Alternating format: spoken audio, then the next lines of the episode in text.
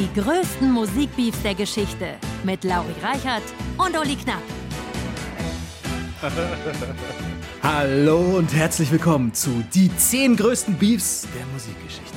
Mein Name ist Uli Knapp und bitte begrüßen Sie mit mir den großartigen, den belesenen und behörenden Klassik-Kulturmoderator und Ur, Ur, Ur, Ur, Ur, Ur, Ur im Quadrat Großneffen von W.A. aka Wolfgang Amadeus Mozart Laurentius, Komponist von Alalalalong und La Land, Reichert. Ich dachte, nach dem Ur-Ur-Ur käme irgendwann Uhrensohn. Der Uhrensohn? Nein, niemals. Was, was zur Hölle, Uli? Mehr fällt mir dazu nicht ein. What the hell? What the heck? Ranken, ranken, ranken. Lauri, wir wollen doch die Klassik so ein bisschen zugänglicher machen. So raus aus dem Feuilleton und rein in den Mainstream. Und da wäre es doch ganz praktisch und auch griffig, wenn wir ganz klar sagen, das hier, das ist das Beste. Und das hier, das ist das Schlechteste aller Zeiten. Und du weißt doch, wenn solche die größten irgendwas aller Zeiten Shows mit dem Geißen Olli. Ja. ja. mit Olli Geißen zum Beispiel am Samstagabend auf RTL oder sonst wo laufen und ganz offensichtlich ziemlich gut laufen, dann können wir das doch auch mal machen. Ja, oder wir machen einfach so weiter wie bisher. Ja, okay. Gut, dann machen wir weiter wie bisher.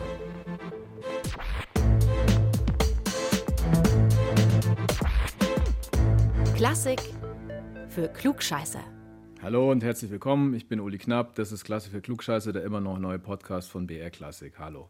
Ach, also ein bisschen enthusiastischer darfst du das schon machen. Vielleicht nicht unbedingt wie Olli Geißen, aber so wie Uli Knapp zum Beispiel. Den, den alten, den ich auch so kenne und mag. Hallo und herzlich willkommen zu Klassik für Klugscheißer, Richtig. dem immer noch tollen und neuen Podcast von BR Klassik. Ich bin Uli Knapp. Servus. Und ich bin Lauri Reichert. Schönen guten Tag. Hallo. Heute geht es um Beefs in der Musikgeschichte. Also, wer konnte mit wem überhaupt nicht? Und wo gab es Stress und wo gab es Streit? Also es gab, das kann ich schon mal vorwegnehmen, eine ganze Menge Beef. Oasis und Blur, Simon Garfunkel, David Gilmour und Roger Waters, wobei das waren ja eigentlich alles eher Hasslieben. Äh, aber die beiden hier, die standen wirklich sinnbildlich für einen Beef, der wirklich einer war und bei dem es am Ende eine Menge Tote gab die Mutter aller Rap-Dissensen, vornehm ausgedrückt, East Coast gegen West Coast, mit den beiden Hauptakteuren Tupac Shakur und Biggie Smalls, alias Notorious B.I.G. Oh,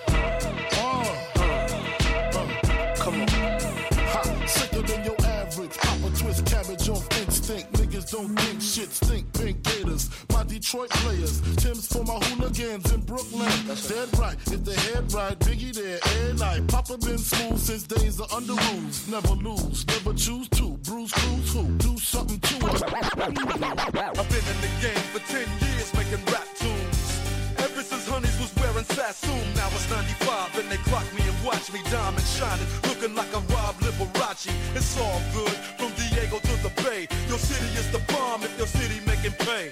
Throw up a finger if you feel the same way. Straight putting it down for California, yeah.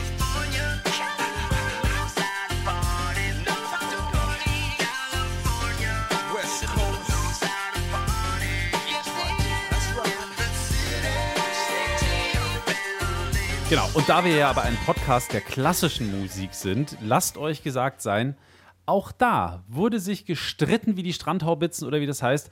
Äh, da flogen die Perücken, da wehten die Gehröcke wütend im Wind, da kreuzten sich die Taktstöcke und da wurde sich teilweise sogar wirklich mit Säbeln an die Stehkrägen gegangen. Und darum soll es heute bei uns gehen. Ganz genau. Aber bevor wir da ganz tief reinstoßen, müssen wir erstmal die Basics klären. Lauri, warum sagen Menschen zu Streit und Stress eigentlich Beef? Das ist tatsächlich eine sehr gute Frage, die ich mir so noch gar nie gestellt habe, fällt mir gerade auf. Herleitung, weiß ich, schwierig. Beef heißt Fleisch auf Englisch, aber da kriege ich ehrlich gesagt nicht ganz die Kurve hin zum Streit. Also aufrichtig, keine Ahnung. Ja, also das heißt Rindfleisch, um genau zu sein. Ich habe mal nachgeschaut und ähm, eine mögliche Erklärung gefunden. Ich weiß nicht, ob sie wirklich stimmt, aber sie klingt irgendwie ganz gut. Der englische Ausdruck Beef für Beschwere, der könnte aus der Soldatensprache stammen. Und zwar schon wirklich ziemlich lang her, aus dem 18. oder 19. Jahrhundert. Und zwar geht die Geschichte so, wenn Soldaten sich über die Fleischqualität und ihre Ration beschwerten, also dass sie zu wenig bekommen haben von zu schlechtem Fleisch, dann führte das Beef eben zum Streit. Also hätte es ja eigentlich genauso sein können, dass wir heute statt Beef Rum sagen zu Streit. Weil ich glaube nämlich, über zu kleine Rumrationen wurde sich im Krieg und auf See auch immer wieder sehr, sehr gerne beschwert zu dieser Zeit. Äh, okay, ja, das hatte ich jetzt gar nicht auf dem Schirm, aber ja, das, das könnte gut sein. Der hat Rum mit dem. Stimmt, der hat auch okay. ordentlichen Rum mit dem, ja. hat ordentlich gerumst bei denen. So, okay. aber jetzt rein ins Thema. Wir fangen an mit dem Basic Move des Missfallens bei Live-Konzerten. Ähm, und da kann natürlich jetzt jeder mitmachen, der will. Dem Auspfeifen. Also ich kann wirklich nur jämmerlich pfeifen, so ein bisschen Wind of Change mäßig zwischen den Lippen und nicht mit den Fingern. Aber wie schaut es mit dir aus, Lauri? Kannst du so richtig mit den Fingern ganz laut pfeifen? Ja, ich hatte früher Hunde, da lernt man sowas. Und ich hatte übrigens auch eine Dauerkarte im Eishockeystadion. Da lernt man es noch ein bisschen besser. Aber ich mache es jetzt nicht, weil nebenan schläft tatsächlich meine kleine Tochter. Und außerdem, glaube ich, kriegen wir richtig Lack von den Leuten, die jetzt ein bisschen zu laut irgendwie die ja, Earpods drin haben. Das also. tut richtig weh, egal wie man es hört. Ähm, Pfeifen braucht keiner. Klar, also von den Sportveranstaltungen kennt man natürlich das Pfeifen, egal ob es jetzt bei den Tölzer Löwen ist, im Eishockey, wenn sie gegen Riesersee spielen. Oder bei irgendeiner anderen Mannschaft, vielleicht bei der besten Basketballmannschaft der Welt, der TG Viktoria Augsburg, yeah. die ja in der Bezirksklasse Herren Mitte, Bezirk Schwaben spielt. Yeah. Das ist die unterste Liga. Und wenn die zum Beispiel da gegen den TV Augsburg antritt, yeah. das ist der Todfeind, dann wird gepfiffen, entweder um den Gegner zu verwirren oder wenn halt die Mannschaften einen so dermaßen den Stinkekäse zusammenspielen, dass man sich einfach nicht mehr anschauen kann. Das mit dem Auspfeifen, das war früher aber ganz anders. Im 19. Jahrhundert, da ist Auspfeifen komplexer. Ich zitiere mal den deutschen Lyriker Friedrich von Mattisson. Zitat: Zum Auspfeifen bedient man sich meistens der Schlüssel vom größten bis zum kleinsten Kaliber, wodurch eine Höllenmusik von so zerreißender Disharmonie hervorgebracht wird, dass die berühmten Schweizer Ständchen, wobei Kessel, Rinderglocken und Ziegenschellen korybantisch durcheinander lärmen, sich dagegen wie liebliche Harmonien der Sphären anhören. Wunderschön. Was heißt korybantisch? Ja, das musste ich auch nachschauen. Wild begeistert, ausgelassen tobend. Aha. Benutzen manche Leute laut Duden heute noch. Die möchte ich gerne kennenlernen, die, die dieses Wort heute noch benutzen. Wenn eine oder einer von euch, liebe Hörerinnen und Hörer, ernsthaft im täglichen Sprachgebrauch das Wort korybantisch einfach mal so droppt, dann melde sie oder er sich bitte umgehend, weil dann sagst du sicher auch, keine Ahnung, konzedieren oder radotieren oder sowas. Also bitte sofort eine Mail an uns. Die Mailadresse weiß ich immer nicht. Uli? Ähm, Klugscheißer mit Doppel S at brklassik.de. Insgesamt 4 S.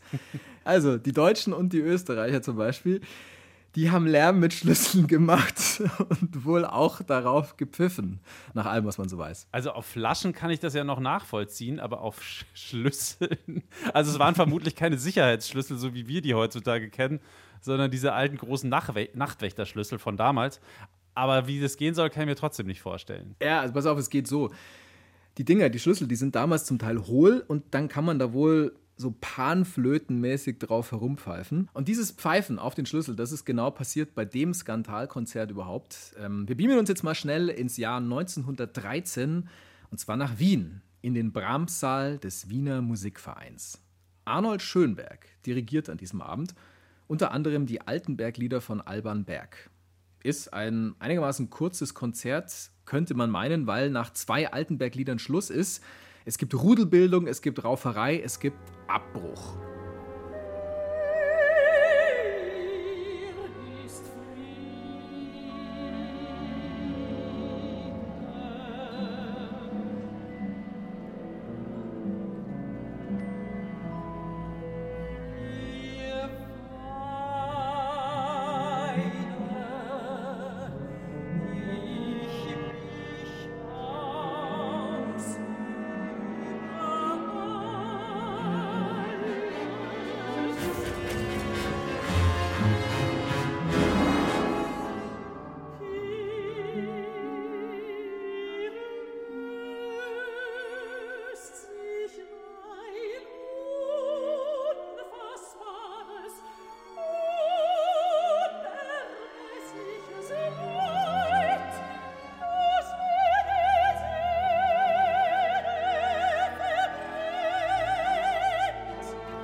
Ist Friede, heißt das Lied von Alban Berg aus dem Opus Nummer 4, das wir da gerade gehört haben.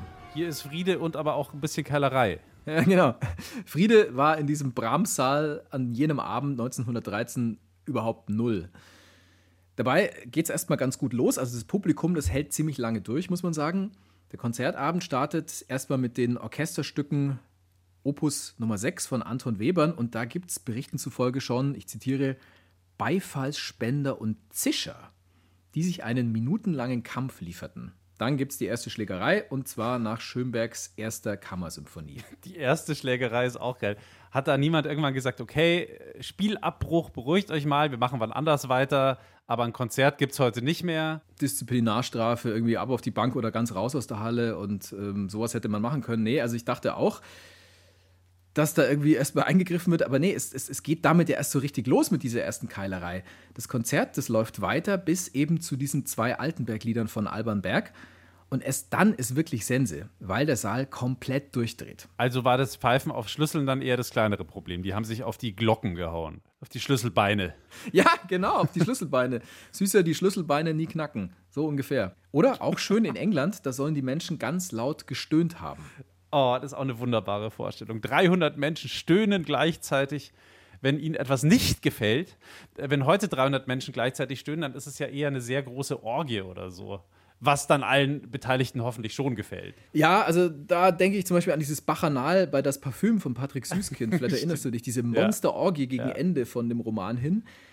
In Italien, da läuft es anders. Da gibt es, ich zitiere wieder Mattison, ein Bombardement von faulem Obst oder Eiern. Mir fällt das gerade wieder so ein. Mir war das früher im Konzert als Kind immer so wahnsinnig peinlich. Ist es eigentlich auch heute noch, ehrlich gesagt. Diese, diese Buhrufer und Pfeifer, oft sind das ja, finde ich, so Typen, die damit irgendwie so ihren exquisiten Geschmack und ihre wahnsinnig hohen Ansprüche zur Schau stellen wollen. So nach dem Motto, was, ihr klatscht da, das ist ja lächerlich, das war total zittrig in den Höhen oder irgendwie sowas ähm, mir tun dann immer die Künstlerinnen und Künstler leid, die sich in der Regel ja die allergrößte Mühe gegeben haben und dann irgendwie von Baron von Pfiffkas ausgepfiffen werden, damit der sich wichtig machen kann. Ich habe das einmal erlebt, da äh, haben sie einen Solopianisten während des Konzerts so lang und so gnadenlos ausgepfiffen, bis der wirklich abbrechen musste. Das war in der Philharmonie in München, ich erinnere mich da, äh, da noch gut dran und ich war mit meinem Vater da und äh, ja, ich, ich war noch klein, aber ich wollte diesen armen, erwachsenen Menschen am liebsten in den Arm nehmen und trösten. Der war so fertig und so traurig. Das war wirklich, es war schlimm. Aber ich habe bezahlt, ich darf auspfeifen, wen ich will. genau, du hast bezahlt, du darfst doch einfach gehen. Das ist dein Recht. Dann geh doch einfach. Äh, zu der ganzen Chose fällt mir tatsächlich noch diese großartige Szene aus dem Monaco-Franze ein. Ähm, vielleicht erinnerst du dich an die Folge Die Opernkritik. Da muss der Monaco in die Oper mit seinem Spatzel, worauf er überhaupt gar keinen Bock hat. Klar, Oper natürlich. taugt ihm null. Und dann nach der Aufführung, da sitzen sie alle beieinander, auch die Leute, die angeblich die Oper verstanden haben, und jeder, jeder gibt so seine Meinung zu dem, was man da gerade gesehen hat, kund. Der eine, der Herr Professor Schönfärber heißt er, glaube ich, der empfindet diesen ganzen Abend als. Ein herrlicher, unvergesslicher Abend. Ein einmaliges Kunsterlebnis. Eine Sternstunde. Dankbar und glücklich müssen wir sein, dass wir dabei sein durften. Ja, und der andere, der Monaco-Franze, der findet eben. Ein rechter Scheißdreck was, altmodisch bis provinziell was, das was. Ach, Helmut Fischer, großartig. Großartig, der Monaco-Franze in der Folge Die Opernkritik.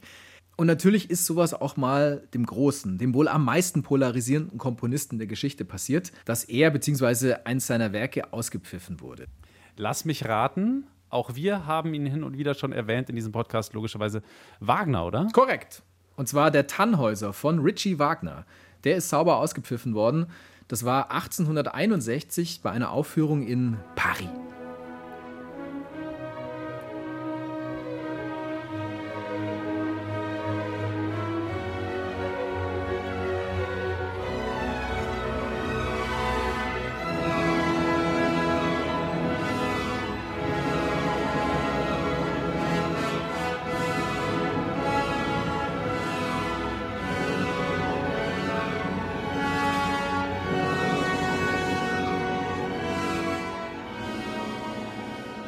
Das war die Ouvertüre aus dem Tannhäuser.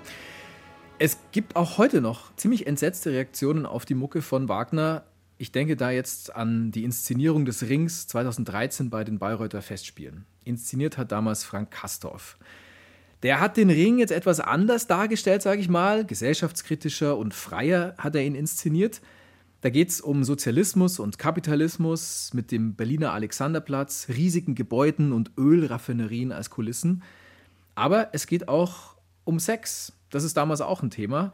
Die Rheintöchter, die hat Kasthoff als Prostituierte inszeniert. Unser Kollege Bernhard Neuhoff aus der BR Klassik Redaktion, der war damals dort und ich zitiere mal aus seiner Kritik.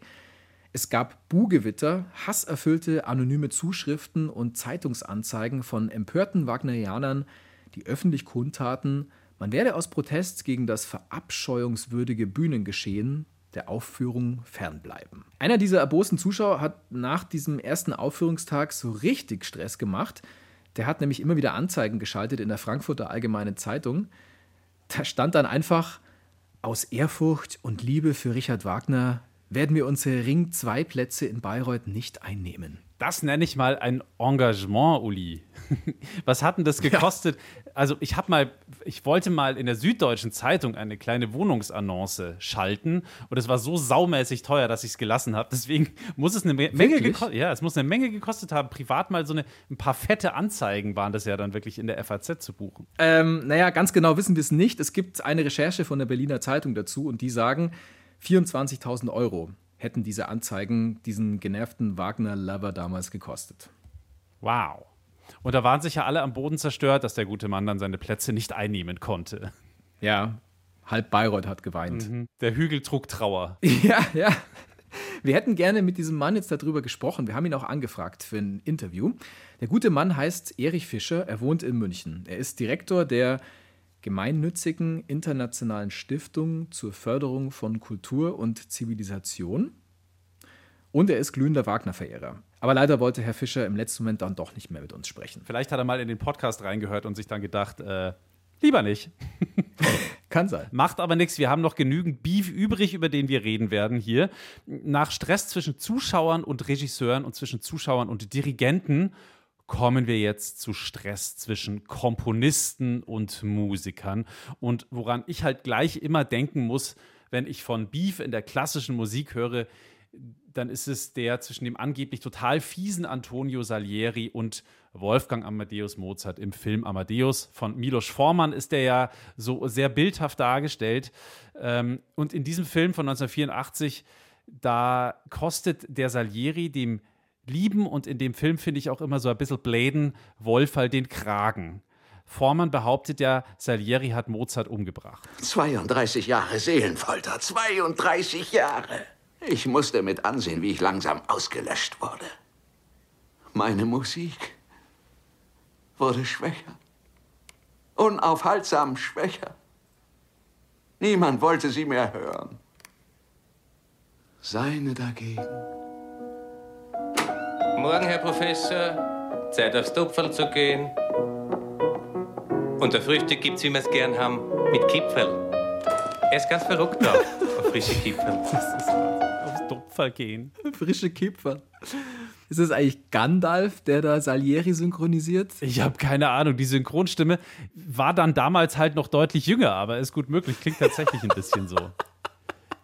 Äh, wir, kriegen, wir kriegen übrigens gerade wirklich aufs Ohr von unserem Redakteur Jan, der im Hintergrund zuhört und, glaube ich, gerade nachgeschaut hat. Es ist derselbe Typ, der Gandalf gesprochen hat, Uli. Ach, geil! Okay, wow. Mega Jahre gut. später, Jahrzehnte, Jahrzehnte, Jahrzehnte. Gut Jahrzehnte später. Nicht schlecht. Also, die Gerüchteküche um Salieri und Mozart die hat nicht erst Herr Vormann angeheizt, die hat schon immer gebrodelt und äh, dieses Thema, also was war da eigentlich los zwischen Mozart und Salieri, das wurde auch schon früher von Künstlern aufgeschnappt und äh, verarbeitet. Zum Beispiel von Nikolai Rimsky-Korsakow, ein bekannter russischer Komponist. Der hat 1898 eine kleine Tragödie von Alexander Puschkin vertont, die den fürchterlich originellen Titel trägt Mozart und Salieri. Und auch hier natürlich die gleiche Legende wie im Amadeus-Film. Salieri hat Mozart angeblich vergiftet, weil er neidisch auf ihn war. Der Pushkin ist 1830 auf dieses Gerücht aufmerksam geworden. Das war fünf Jahre nach Salieris Tod. Und der hat wiederum selbst kurz vor seinem Tod noch von diesen Anschuldigungen gehört und sich auch noch wortreich in einigen Zeitschriften verteidigt. Trotzdem hat Pushkin diese Geschichte wohl geglaubt. Äh, in seinem Mozart und Salieri geht es ihm aber angeblich trotzdem nicht um die echten Personen, sondern einfach um den exemplarischen Beef. wenn das so war, dann hätte er es vielleicht ja auch einfach anders nennen können, oder? Ja, klar. Also ich kann ja auch nicht ein Buch schreiben, dass ich irgendwie Lauri erwürgt Uli nenne und danach behaupte ich dann, es geht eigentlich um zwei fiktive Charaktere und es hat mit uns gar nichts zu tun. Und Rimsky-Korsakow hat dann wiederum in seiner Vertonung Themen aus Mozarts Don Giovanni und aus seinem berühmten Requiem verwurschtelt, was dann in voller Pracht genau so klingt.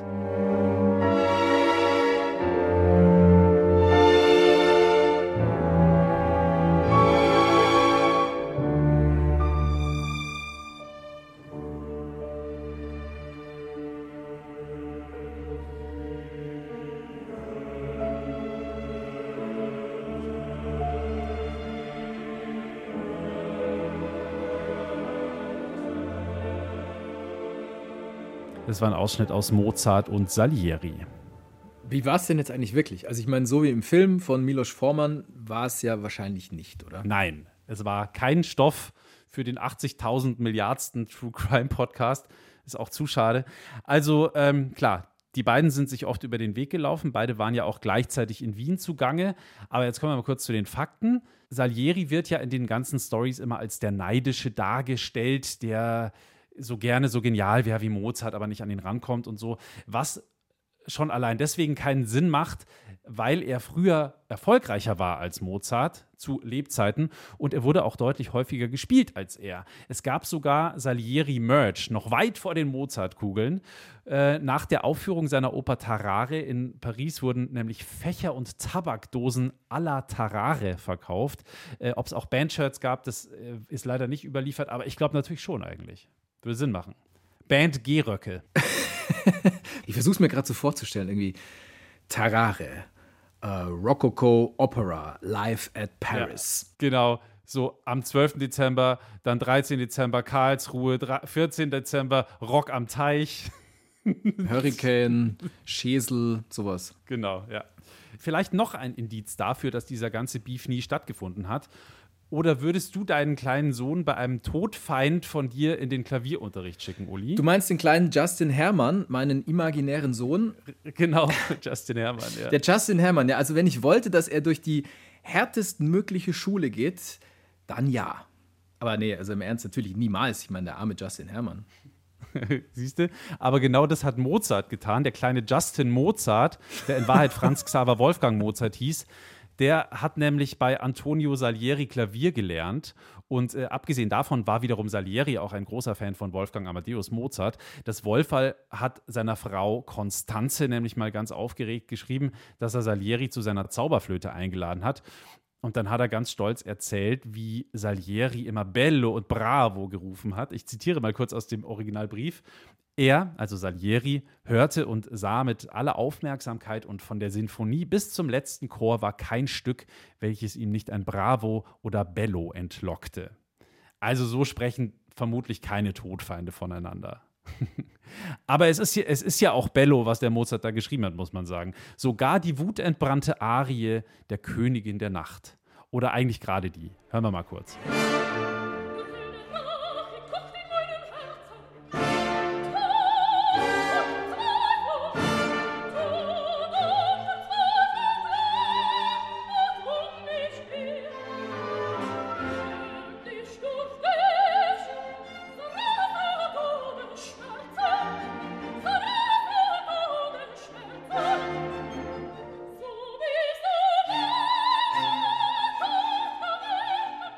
Der Hölle Rache kocht in meinem Herzen aus der Zauberflöte, die berühmte Arie der Königin der Nacht, übrigens gesungen in diesem Fall von Edita Gruberowa, eine ganz bekannte tschechische Opernsängerin, die vor kurzem erst gestorben ist.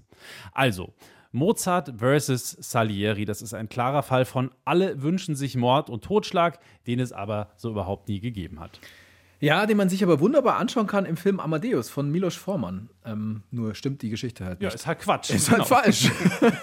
ist halt Könnt ihr euch schon anschauen, ist halt Quatsch. Ich wollte eigentlich als Vorbereitung auf diese Folge noch diesen Film anschauen. Ich habe ihn schon mal gesehen, natürlich im Fernsehen vor 100 Jahren. Aber dann habe ich geguckt und ich habe dir sogar noch geschrieben, ob du den irgendwo findest. Und das Billigste, Stimmt. was wir beide Stimmt. gefunden haben, waren 10 Euro für das Ding. Ja. 10 Euro ja. für einen Film zum Streamen, der uralt ist, der aus den ja. 80ern ist. Hackt's eigentlich. Und der außerdem nicht die wahre Geschichte erzählt. Dann hast du doch das Sommerhaus der Stars geschaut. Ja, natürlich wie immer und Bachelor und Bachelorette und was auch immer. Schlagerstars, Himmel, Schlager-Vollgas aus irgendeiner großen Halle. Ähm, egal. Wir machen weiter mit einem Streit, den es wirklich gegeben hat. Ein Streit zwischen zwei Kumpels und dieser Streit, der wird so richtig, richtig fies und grob. Ich sage nur, zum Glück hatte einer der beiden eine Partitur am Busen. Zum Glück hatte er überhaupt einen Busen. Wo trägst du eigentlich deine Partitur? Das ist geheim. Achso, okay, ja, verstehe ich. Das ist geheim, das darfst du keinem erzählen. Also, es geht um Georg Friedrich Händel und um Johann Mattheson. Nicht zu verwechseln mit Mattisson, dem Lyriker, von dem ich es vorhin hatte. Nein, nein, Mattheson ist ein Komponist, ein Sänger und ein Musikwissenschaftler. Die beiden lernen sich kennen, da ist der Händel 18 Jahre alt. Das Ganze spielt im Jahre 1703. Ist also schon eine ganze Ecke her. Händel hat damals eine Orgel ausprobiert, in Hamburg ist es, und Matheson, der ist so ein bisschen älter, 22 Jahre alt, und er nimmt den jungen Georg ein bisschen an die Hand oder auch an die Händel. Kann man schon machen, oder, den Gag? Nice. Auf jeden Fall stellt Matheson den jungen Händel dann ein paar Leuten vor. Er verschafft ihm den ersten Nebenjob, ich glaube auf 450 Kreuzerbasis, und zwar beim Sohn des englischen Botschafters. Das ist an sich ziemlich cool, weil der Händel dann das erste Mal mit ja, Internationals in Kontakt kommt und auch ordentlich Kohle verdient und seiner Mama Geld nach Hause schicken kann. Also ein guter Junge. Er ist guter Junge, der Händel. Die beiden haben dann zusammen an der Oper am Gänsemarkt gearbeitet und zusammenarbeiten heißt in dem Fall wirklich Händel in Händel, also Hand in Hand, wirklich richtig eng zusammen. Das schreibt der Matheson. Es ist so eng, dass der Händel, der an seiner ersten Oper arbeitet, wirklich sich ständig dem Matheson anvertraut und sagt: Hey, was hältst du denn jetzt von dieser Szene? Findest du das gut? Findest du es nicht so gut? Wie ist denn deine Meinung da dazu? Es geht um die erste Oper von Händel überhaupt. Sie heißt Almira, Königin von Kastilien. Wir hören die Suite.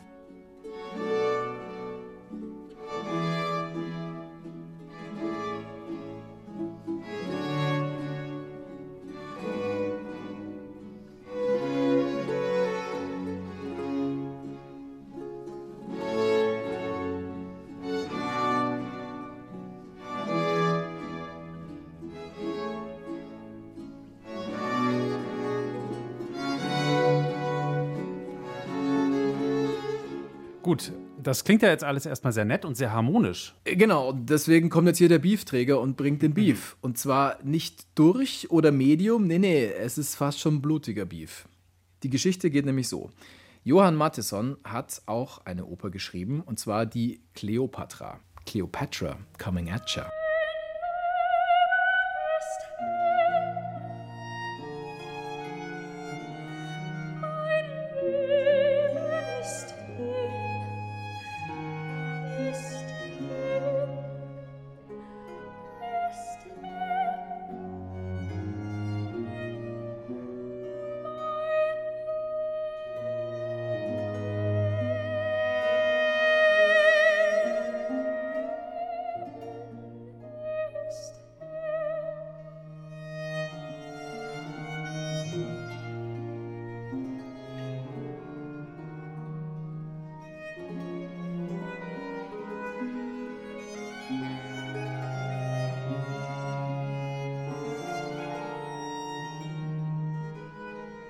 Also, das war gerade Mein Leben ist hin, Ruhe sanft. Aus Die unglückselige Kleopatra, so heißt sie vollständig, die Oper. Und da singt Matheson selber die Rolle des Antonius und ist dann, wie immer, nach unten in den Orchestergraben gegangen, um für den Rest der Aufführung selber am Cembalo zu sitzen. Da sitzt aber schon einer, nämlich Händel, und der geht nicht weg. Der verbeißt sich quasi in die Tasten. Das ist auch hart. Und wie hat Matheson das dann gehandelt? Ja, wie es gehandelt hat, da gibt es unterschiedliche Erzählungen. Eine Quelle sagt, Matheson habe dann im Affekt Händel mit einem Degen bedroht. Der habe aber zum Glück eine Partitur am Busen gehabt. Und darum ist nichts Ach, passiert. jetzt check ich das, was du vorhin mit Partitur gemeint hast. Also Noten. Oder, oder ist das Ja. ein anderer Ausdruck für Flachmann in der Innentasche der Jacke? Ich habe eine Partitur am Busen. Willst du einen Schluck? Die wärmt so schön, die Partitur. Lass es uns doch schön ausdrücken. Die Musik hat ihm das Leben gerettet. Das ist sehr schön ausgedrückt und so kann man es tatsächlich sagen. Das ist die eine Version der Geschichte. Die andere Version ist, nach der Vorstellung, da zieht sich dieser Streit so sehr hin, dass es letztlich zu einem Duell kommt, vor dem Opernhaus am Gänsemarkt. Das hätte dann auch sehr, sehr blutig ausgehen können, aber ein Knopf an Händels Outfit sorgt dafür, dass nichts Schlimmeres passiert. Das hat, also dieser Knopf hat quasi den Degen gestoppt. Aber Moment, ganz kurz. Das sind zwei unabhängige Geschichten. Es ist jetzt nicht so, dass er zuerst auf wundersame Weise von ein paar Notenblättern gerettet wird und dann zufällig von einem Knopf. Es sind zwei verschiedene Geschichten, exakt, Okay, ja. gut. Sonst hätte ich gesagt, Bullshit. So glaube ich es natürlich. Nach dieser ganzen Aktion, da hat die Freundschaft sich so ein bisschen zum Schlafen gelegt, beziehungsweise Matheson hat immer mal wieder versucht, mit Händel ja, Kontakt aufzunehmen. Hey, lass uns wieder Freunde sein.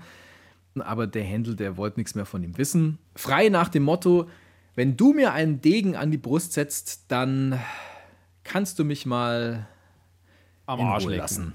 Ja.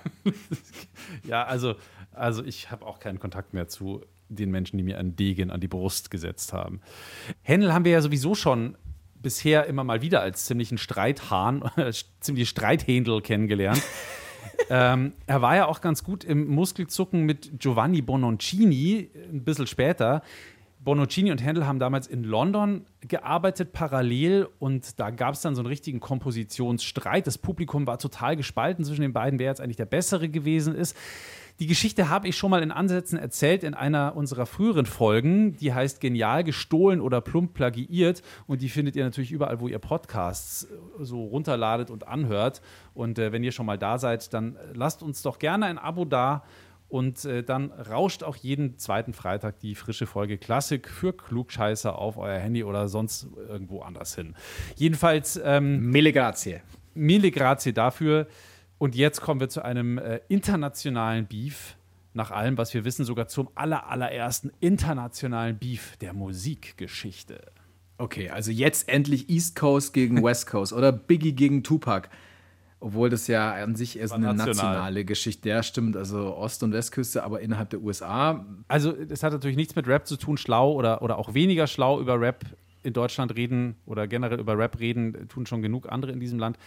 Wir keepen ja die Klassik real und deswegen gehen wir über 200 Jahre zurück. Da waren Kanye und Drake noch in der Ursuppe unterwegs. Aber, aber mit Realness hat es schon was zu tun, oder? Also ich Mhm. meine, kein Beef ohne Debatte ums Können, um die Skills und eben um die Realness. So nämlich. Und tatsächlich geht es auch um Realness, auch schon um 1750 rum. Da ging es zwischen Italien und Frankreich ziemlich ab. Und zwar hat man sich da gestritten, sehr leidenschaftlich, um nichts weniger als die Vorherrschaft im internationalen Operngeschäft. Oh weh, oh weh, oh weh, okay. Okay, ich, ich stelle es Ja. mir gerade so vor, mit so ganz vielen Intrigen. So ein bisschen Klar. die höchsten Ränge der Königshäuser. Das klingt alles nach so einem Manteldegen-Perückenfilm und einem super Stoff für die nächste große Netflix-Serie. Oder, oder mindestens fürs Fußball-WM-Finale. Italien gegen Frankreich. Erinner dich, Kopfstoß gegen Materazzi, Rot für Sidan. Und dann die Kamera fängt genau den Moment ein, wo sie dann am WM-Pokal vorbeischleicht und diesem so unglaublichen Ding hinterher gucken muss. Ja, ja, also die Rivalität Italien-Frankreich, die gäbe schon eine ganze Menge her. Aber nein, es hat damit, äh, es hat damit nichts zu tun. Und es ist auch kein neuer True Crime Podcast, obwohl es da ja auch noch nicht genug gibt. Bitte dringend mal noch ein paar machen. Ich glaube, RTL hat doch jetzt auch, äh, ist egal. Ähm, also äh, du liegst, du liegst tatsächlich gar nicht mal so verkehrt. Es ging nämlich damals wirklich in die ganz hohen Ränge, allerdings nicht bei den Königs, sondern in die, in die allerhöchsten Ränge der Philosophen. Aber dazu später mehr. Das Ganze kannst du in den Geschichtsbüchern unter Querelle des Buffons nachlesen, also die Querelen der Buffonisten oder aber in schönerem Deutsch der Buffonistenstreit. Epizentrum dieses Streites war übrigens Paris. Und nein, Uli, ich weiß, dass das jetzt kommt. Gigi Buffon hat nichts damit zu tun. Der italienische National, der ehemalige italienische Nationaltorhüter, muss man ja sagen. Und auch nicht sein Ur-Ur-Ur-Opa. Aber Buffon stand doch im Tor. 2006 im Ja. WM-Finale für Italien gegen Frankreich. Aber gut, äh, irgendwie passt es ja auch. Also wenn es um Kultur geht, dann ist natürlich Paris der Nabel der Opernwelt, zumindest im 18. Jahrhundert. Wobei, Buffon hat doch übrigens auch mal bei Paris gespielt, oder? Richtig, richtig. Nur ein Jahr. Und Paris war damals auch die Heimat der französischen Oper, also damals um 1750 rum. Ähm, genauer gesagt eigentlich der Tragédie lyrique, also der tragischen Oper, die ist so um 1670 entstanden, also mitten im Barock. Und Das war also die ernste Operngattung in Frankreich mit viel komplizierter Harmonik und mit komplizierter Rhythmik. Und die war für lange Zeit die Nummer eins. Sowas hier. Kunstmusik in ihrer allerhöchsten Vollendung.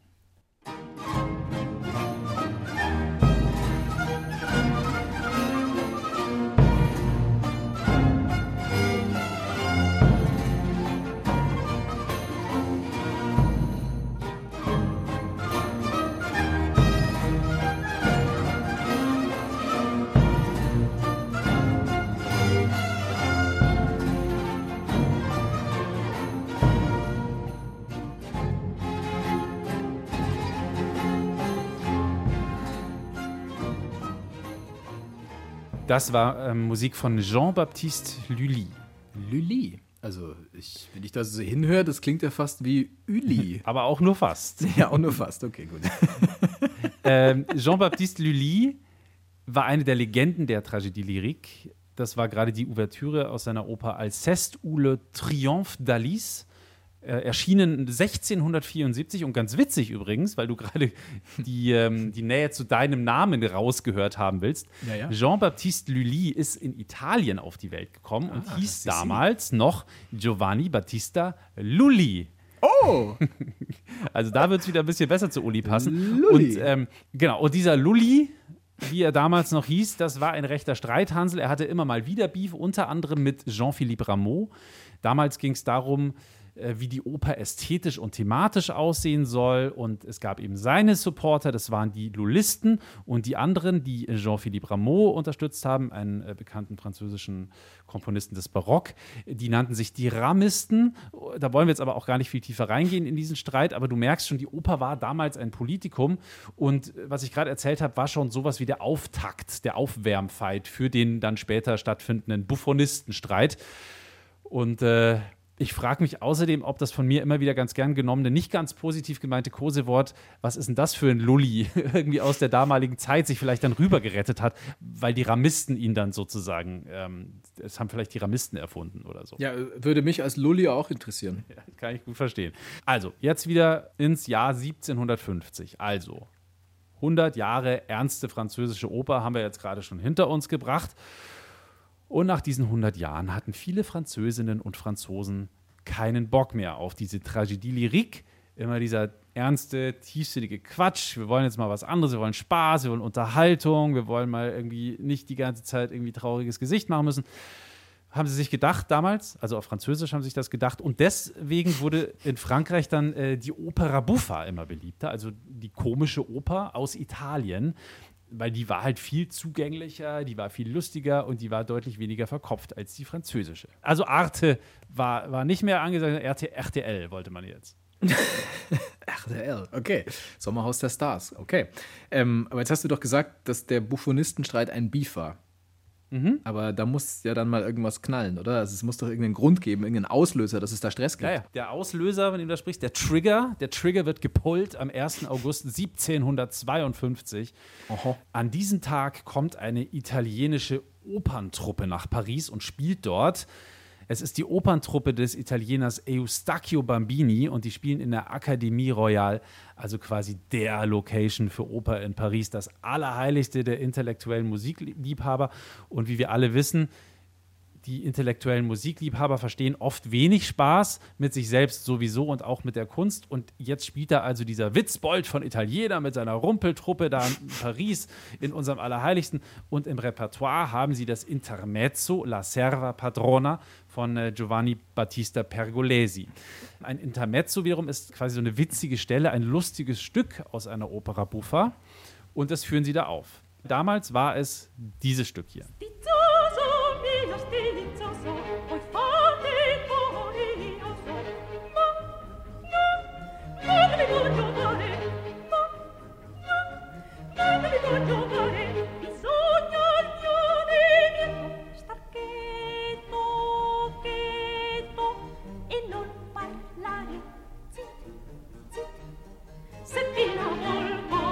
Also gerade gehört, ein Stück aus dem Intermezzo La Serva Padrona von Giovanni Battista Pergolesi, das dann damals in Paris für großen Unmut gesorgt hat. Ja, war, war das so schlecht oder warum haben sich die Leute aufgeregt? Nein, nein, nein, nein, ganz im Gegenteil. Das war sehr gut, auch offensichtlich sehr gut performt und es hat eingeschlagen wie eine Bombe in Paris. Das Engagement dieser Operntruppe aus Italien ist äh, genau wegen dieser Performance auf 20 Monate verlängert worden. Ähm, das heißt also, die konnten jetzt noch viel länger in Paris bleiben und ihre Sachen da aufführen. Aber jetzt kommen Herr und Frau Miesepeter. Äh, denn äh, den französischen Hardlinern hat es halt so gar nicht geschmeckt, dass da jetzt auf einmal Opera Buffa in Paris stattfindet. Und als Reaktion hauen sich jetzt die Streitparteien, also die Pro- und die Contra-Opera Buffa, innerhalb von zwei Jahren jetzt knapp 60 Schriftstücke öffentlich um die Ohren, in denen darüber gestritten wird, wer denn jetzt eigentlich die Vorherrschaft in Frankreichs Opernwelt übernehmen soll. Der französische oder der italienische Stil. Äh, unter anderem da fröhlich mit dabei am Mitstreiten ist gewesen der gute Jean-Jacques Rousseau. J.J. Rousseau. Richtig. Aber das ist ein Philosoph. Also so Richtig. viel weiß ich. Was hat der mit Mucke zu tun? Danke, dass du fragst, Uli. Sehr gern, Lauri. Das wissen tatsächlich die wenigsten. Jean-Jacques Rousseau war nicht nur Philosoph, er hat sich auch immer mal wieder als Komponist versucht. Und der stand aber als Franzose auf der Seite der italienischen Oper, also der Opera Buffa. Und äh, deswegen hat er sogar selbst mal ein Intermezzo, auf Französisch ein Intermède geschrieben, um zu zeigen, hey, ich stehe auf der Seite der Italiener. Dieses Stück hieß Le Devin du Village und äh, es klingt und klang so.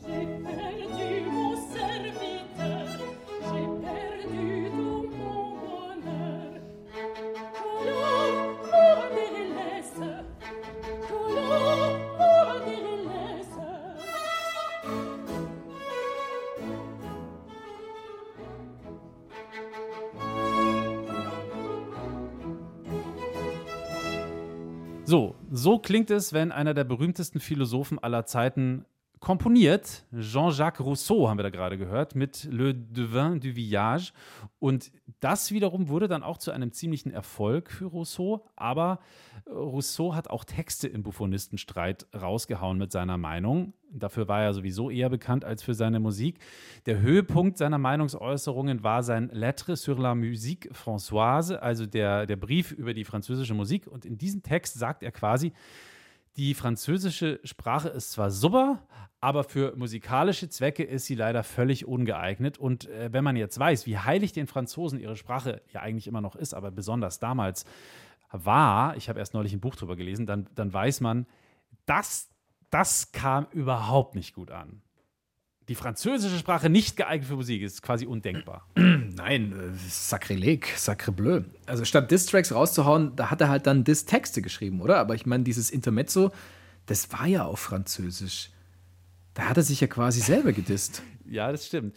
Und ähm, ja, ganz ehrlich, so wahnsinnig spannend und innovativ war das, was die da in diesen 60 Texten geschrieben haben, auch gar nicht wirklich. Äh, Rousseau hat da zwar in dieser Lettre auch voll auf den Tisch gehauen und so, aber wie du schon sagst, er hat sich auch selber äh, des Öfteren widersprochen. Da war er übrigens auch nicht der Einzige. Oft haben sich diese Pamphlete dann im Buffonistenstreit inhaltlich immer wieder im Kreis gedreht. Man kann es, glaube ich, einfach zusammenfassen. Die einen wollten halt, dass der italienische Einfluss am besten verschwindet und die anderen wollten dann so eine Art Opernreform mit viel italienischem Einfluss. So auch Jean-Jacques Rousseau. Und äh, dann wurde halt viel drum rumgelabert und polemisiert und ja, übertrieben halt aufgeblasen alles ein bisschen. Gut. Also zusammengefasst kann man sagen, es ging ja schon um die Realness, oder? Beziehungsweise um die Frage, ist es authentisch, wenn sich die Franzosen so stark von italienischer Musik beeinflussen lassen? Ganz genau. So kann man das zusammenfassen. Es ging um Realness. Gut. Ähm, jetzt haben wir über Diss-Texte gesprochen, aber überhaupt keine Diss-Tracks gehört. Das läge doch bei einem Streit um Musik sehr nahe, oder? Da hast, du, da hast du komplett recht. Und streng genommen gab es auch Diss-Tracks damals schon. Siehe Rousseau, der hat sein, sein Intermezzo oder auf Französisch eben Intermède auch nur geschrieben, um den konservativen Franzosen einen reinzuwürgen. Und äh, auch sonst gab es im Buffonistenstreit Kompositionen, die dann halt versucht haben, auf musikalische Weise irgendwie Farbe zu bekennen, Stellung zu beziehen, äh, um zu beweisen und zu zeigen, auf welcher Seite man steht und was halt die bessere Seite ist. Jean-Joseph Cassanea de Montonville zum Beispiel, der war im Lager der Franzosen daheim und er hat äh, Titan et l'Aurore komponiert, äh, um dann nochmal sozusagen die Vorzüge der französischen Oper hervorzuheben.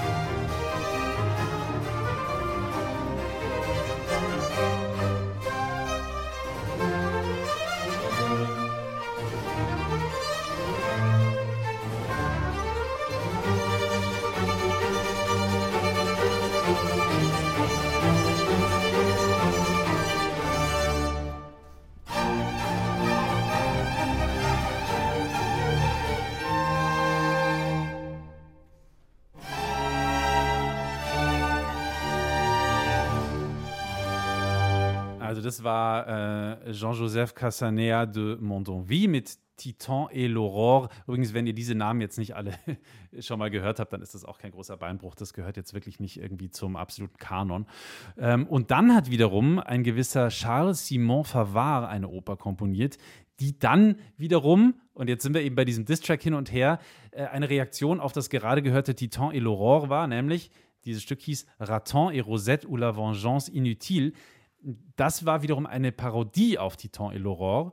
Äh, Favard hat das eigentlich ganz witzig gemacht. Er hat quasi den Plot kopiert, also genau dieselbe Geschichte erzählt und hat äh, einfach die Namen der Protagonisten ein bisschen verfremdet. Und dann hat er Einflüsse aus italienischen Arien da wiederum reingebaut, um zu zeigen, eure französische Oper funktioniert mit italienischen Elementen tausendmal besser. Checkt's halt endlich so nach dem Motto.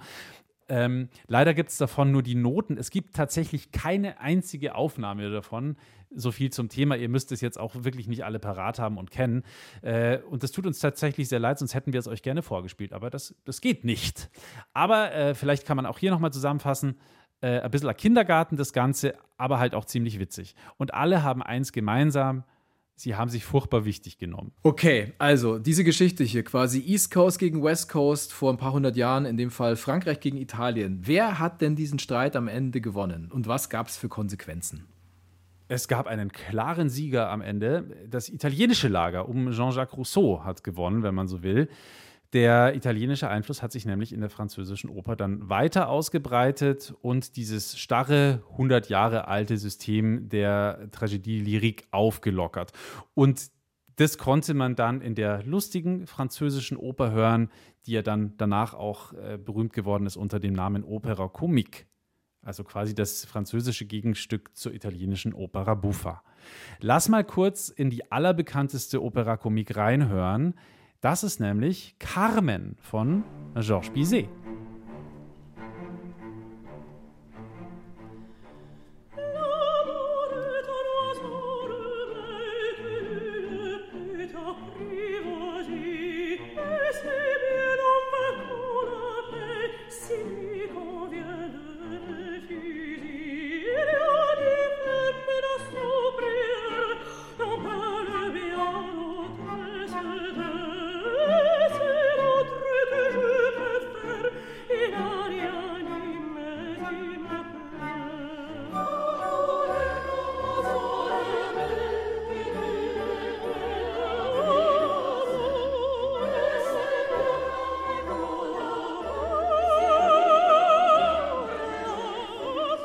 Also hier haben wir gerade noch mal einen Ausschnitt aus einer sehr bekannten, wahrscheinlich der bekanntesten Opera Comique gehört von Georges Bizet, Carmen. L'amour est un oiseau rebelle. Die Liebe ist ein rebellischer Vogel. Die Liebe ist ein rebellischer Vogel. Ist doch ein Genau. Schlager, oder? Also, äh, äh, äh, Spaß beiseite, großen Respekt an dich, Lauri, dass du diese ganzen französischen Namen heute so souverän ausgesprochen hast. Ich wäre Ja. jämmerlich gescheitert, also wirklich. Ich konnte mal ein bisschen Französisch, allerdings, und ich habe es auch lange gelernt, allerdings, wow, man merkt auch, man rostet ein. Alter Schwede. Bin froh, dass ich mir, dass meine Zunge noch heil ist. Sehr schön. Wir sind so gut wie durch für diese Folge mit den großen Streitereien in der klassischen Musik, den Beefs, wenn man so will. Falls ihr jetzt sagt, boah, wollt ihr noch mehr dazu? Ihr wollt, dass wir die Sache mit dem Buffonistenstreit bzw. der Opernreform in Frankreich noch mal mehr vertiefen oder ihr sagt, äh, ihr habt ein anderes tolles Thema im Kopf, zu dem sollten wir mal was machen und ordentlich klugscheißen, dann schreibt uns einfach eine Mail an die Adresse klugscheiße.brklassik.de. Das machen immer wieder Menschen, tatsächlich. Da kommen wirklich tolle Sachen, wie zum Beispiel die Mail von Tobias, der ist Musiklehrer an einem Gymnasium. Wenn ich jetzt sage, wo es ist, dann ist wahrscheinlich doof, weil dann, da gibt es, glaube ich, nur ein Gymnasium und dann, dann brüllen seine Schülerinnen und Schüler.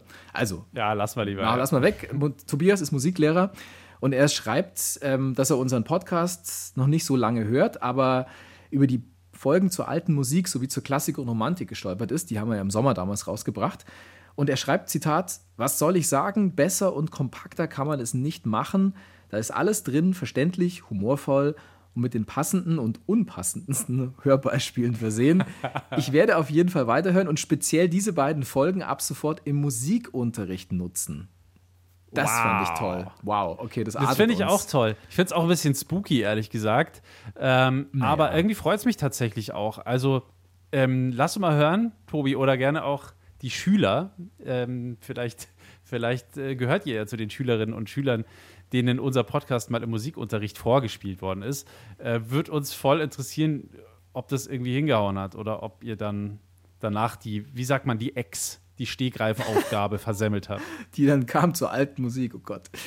Ähm, er hat dann aber auch noch mehr geschrieben, der Tobi, und zwar hat er angemerkt, durchaus zu Recht, dass man unsere Spotify-Playlist oft nicht so leicht findet. Also wir machen ja zu jeder Folge, machen wir eine Playlist, wo jedes Stück Musik drauf ist, das wir hier nur ganz kurz anreißen können. Ist mir auch schon so gegangen übrigens mit den Playlists. Ich finde sie auch schwierig, ja. Er hat tatsächlich einen Punkt, ähm, weil wir sagen ja immer, die Playlist heißt dann genauso wie die Folge. Das Einfachste ist, ihr schaut einfach in die Show Notes zu jeder Folge. Da verlinken wir in der Regel die Playlist. Und dann kommt ihr mit dem Link direkt dorthin.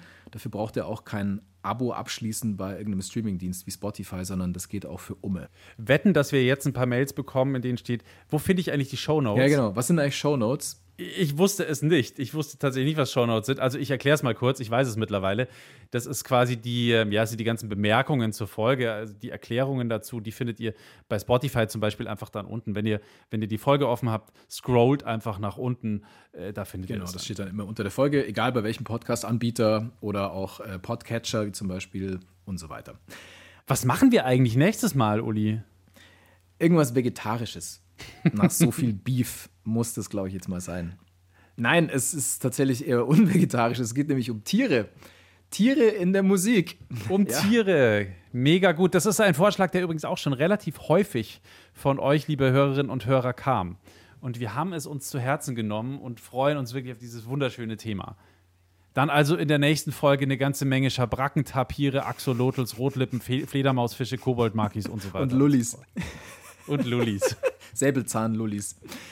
Alright. Ähm, macht es gut. Servus, ich bin Uli Knapp. Ciao. Und ich bin äh, Lauri Reichert. Bis zum nächsten Mal im, im Tierpark.